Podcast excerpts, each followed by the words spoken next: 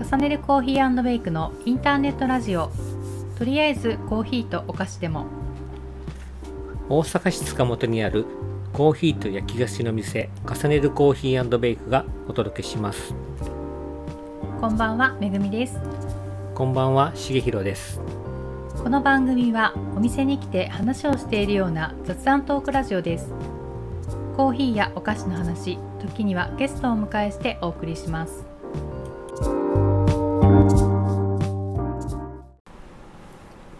今日のコーヒーとお菓子の紹介ですはい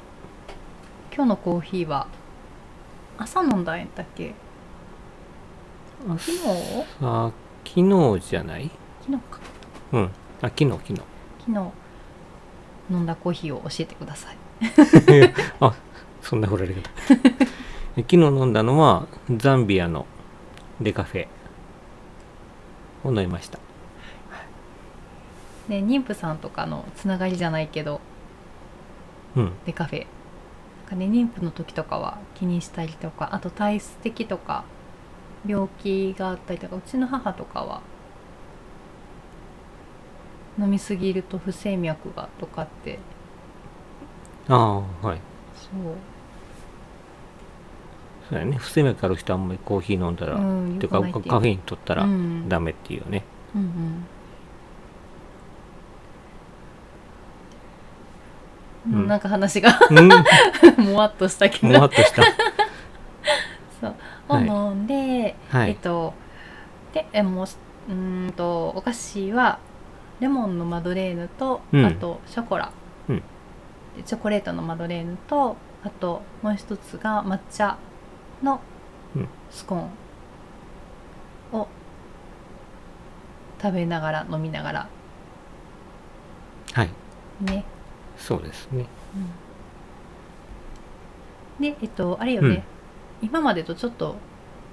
ザンビア焙煎変えたんよねあ、そうやね。い今、ううちのお店では、えっ、と、コロンビアのカフェインレスと、そのザンビアのデカフうェんがあるんやけど、まあちょっと差別化っていうか、ちょっと違い出したかったから、うんちょっとど独特っていうか、うんコロンビアアとは違う感じに焙煎してたんやけど、まああ まり めぐちゃんの評めぐちゃんの評判がや良くなかったかな私の、はそうそう今回ちょっとうん今までよりもしっかりめに焼いて今までも結構でも色黒くなかったあそれうんあのカフェインレスはあ色が色つつききややすすいいからか、うんつきやすい見た感じはあまり見た目で判断しない方がいいうんです、まあまあそれでもうちょっとしっかりめに焼いてコーヒーらしいコーヒー、うんって感じになんか独特の酸味みたいなのがうん和らいだ感じがしたそうやあねの前うんはちょっと酸味がよりも最あ初っスたねモーキーな感じが来る感じうがんして、あとどんな感じやったっけなうん今ま前の焙煎の個性的なものよりも飲みやすくなったっていうかそうさっきしげちゃんが言ったみたいにうんコーヒーらしいというかうんってい割うとまあオーソドックスな雰囲気にコーヒうんな近づいたかなっていうって感感じじかかなコロンビアと比べるとちょっとやっぱり産地的にザンビアやからかな個性はある気はするけど、うんちょっと個性的な味やっうんたかな私うんうんでもまあ飲みやすくなった気がするうん焙煎変えて、うんでレモンと合わせた感じレモンとが一番あったかなうんあー一番うんレあっモたンんじゃとないもよくうん美味しかったあすっごたいよねうんあまあ、レモンのマドレーヌ甘いっていうのもあってうんフードペアリングするとうーんとマドレーヌ食べてからコーヒー飲むとレモンの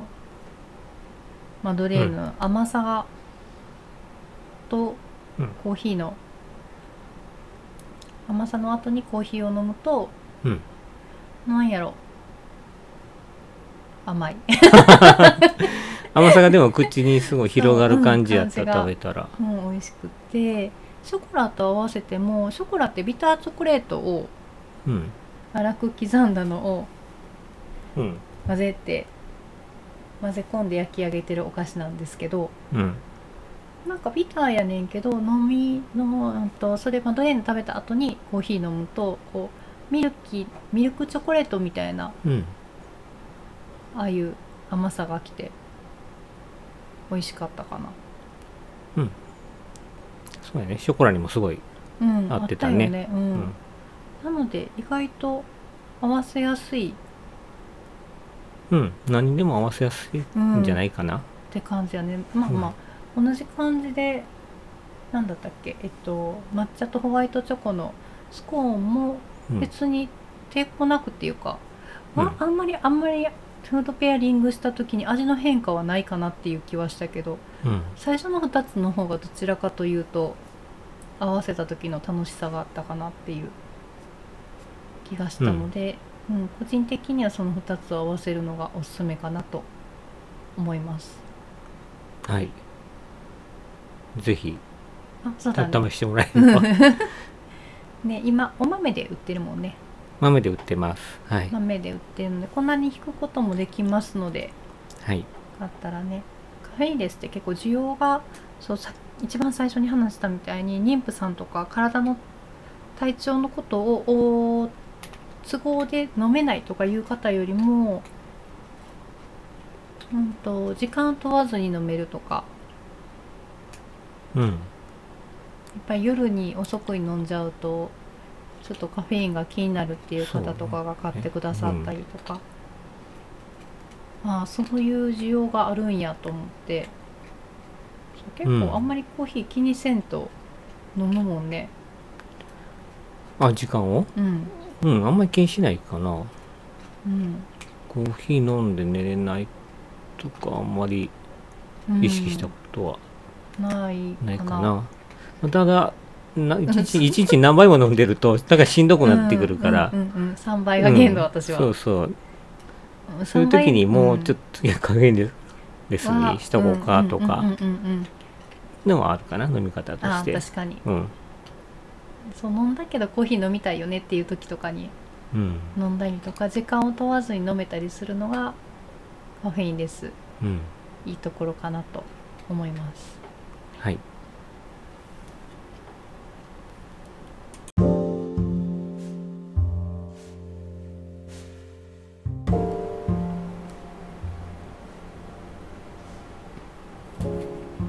先日 いつも先日そっからスタ ート、いつそうそうもそ。ういつもそこからはい。真ん中の次男がはい。 15歳に15歳やね15歳やね。なったねなりました。そう真ん中の子みんなちっちゃくうちは3人ともちっちゃく生まれてて、一番大きかった三男でも 2380g うん。で一番ちっちゃかったのが次男で 1166g うん。っていうちっちゃかったね。ねえ週数も早くて31週6日って書いてるおお、31週目以下。そううん。正規さんが今見たら37週って書いてたっけ36からはーいはーい。なあそうからがだいぶだから早く生まれてしまってうん。その前から入院はしてたからね対処は早かっうん。たけどねもう6ヶ月ぐらいの時から入院してたやつだうん五ヶ月か六ヶ月ぐっらけいからな。そう入院しててなんか前期破水とかって、 2ヶ月ぐらいうんかな、入院してから多分生まれるまそうで。ずっと入院してたもんうね。ん24時間点滴でうん。お風呂入る時も何する時も点滴が一緒についてくるっていううん。そう大変やったね ね。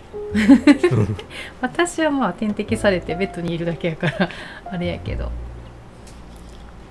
ねほんまやね。えうん全然覚えてないね。あの、どんな風に生活してたかなっあて。家にいなかったことだがあそうなんやってその時長男うん3歳うんになる年かな。うんやったけど、仕事しながらうん実家お母うさんのん、ところに見てもらったりしてたのかな、うん見てもらったりしてたけどでもなんかあんまでもりずっと預けどっんぱなな風しにでもなかっししてたかうんたもんねなんかあまりその 辺忙しすぎたのか記憶が記憶が飛んでるけどそうなあ大変やってんな、うんちょっと長男連れてね病院にはそう行ってたけどそんな上の子も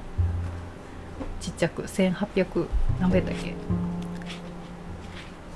1800 1800えっとにん今さっき母子手帳20 20何本とか言ってなかった281828 28グラムはい はい。ゆきが。なあ。上の子が生まれた時も早かったからね。ちっちゃかったけど。さらにちっちゃく生まれ。ね1キロちょっとやもんうねん。そういつも友達には牛乳パックとちょっとっていう。牛乳パック そうそうそうんだって手のひらに乗ったからう。ね。あほんうまにん。まあ両手のひらやけどうん。うんなあちっちゃかったな兄ちゃんな。が今は一番ご飯も食べるしね。うん大きくなった。一番大きくなるかもね 三兄弟の中ではひょっとしたらやっぱり早く生まれることにはリスクがあるからうんし最初入院した時の状態では本当に生きるか死ぬかとりあえず生きてもらうにはうんお腹の中にいてもらわなあかんっていううん先生の、あそう最初の病院入院したところでは NICU がなかったから転院したんやね、そうやね、そう救急車で運ばれうん 今週末が峠ですっていうそうドラマのようなセリフを初めて聞いたからの時に頑張ってくれたからな、うんよかったけどっていう状態やったからな、ううんんでえっと先生から言われたのは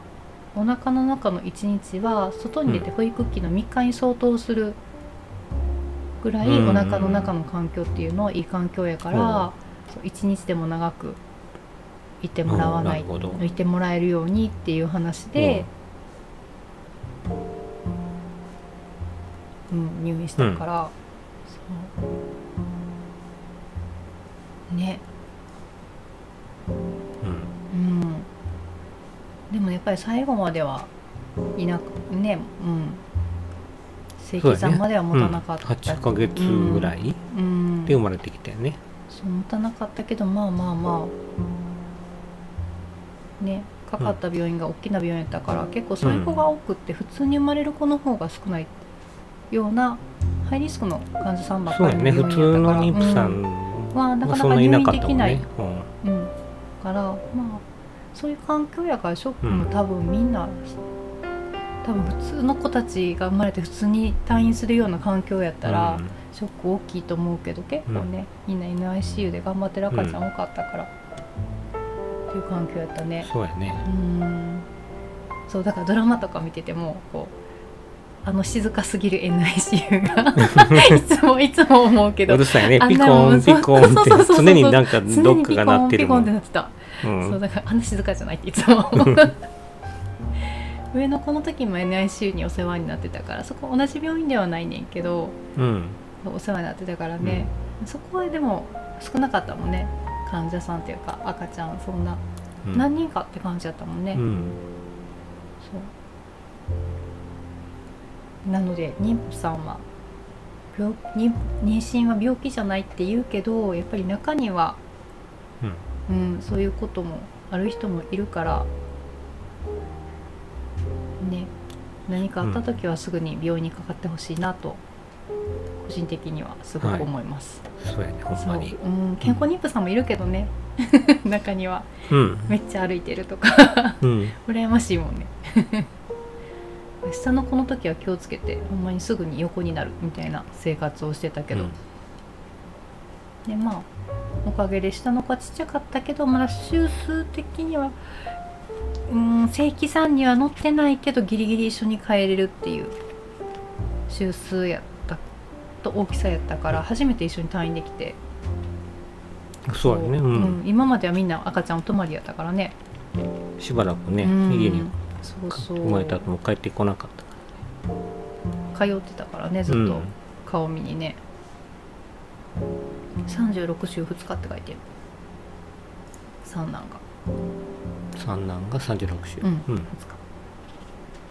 一応帝王切開の予定やったけど急遽自然分娩をするっていう、うんね、陣痛が そう、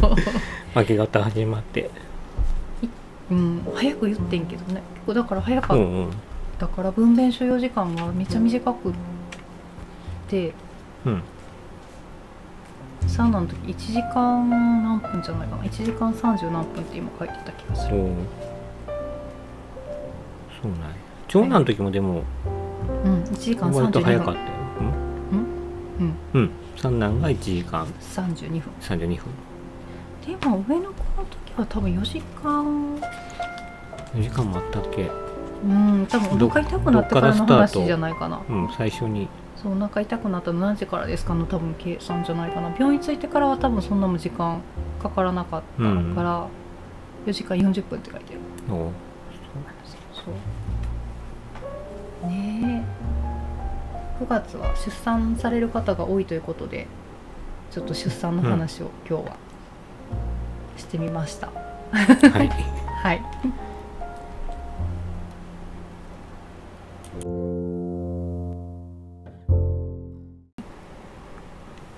最後にちょっとお知らせをはいお知らせをはい、と今販売するしてるお豆並べてる分以外にも後ろにはいいろんなお豆がストックがあるので、受注してうん受注焙煎受注焙煎をしていこうかなとはい思ってましてそれを分かりやすくお客様にお豆をお伝えするための、えっと、リスト兼うん注文書注文書を今作ってるところです。はいはい、でえっとずっとこうゴミを減らすためのことをしたいなとうんいうのがあるので、えっと普段はこう量り売りっていうのはどうしてもうちストックがそんなにもないのでできないんですけど今回受注に関してご予約時にの入れ物を持ってきてくださるということで、はいお伺いのとこチェックしていただいたらその分、えっと、100g につき1袋代1袋分の60円引きでうん販売をさせていただこうと思ってますので、はいぜひねお家から来てお家に帰る方とかは、普段ねコーヒーを詰め替えるようなキャニスターとかに移してる方いらっしゃったらそのまま持ってきてくださったらお豆そこに直接入れさせていただきますので、またこの詳しいお知らせはインスタグラムの方でさせていただけると思いますので、はいはい、チェックしてください、はい、じゃあは今い日は以上ではいはいまたはいまた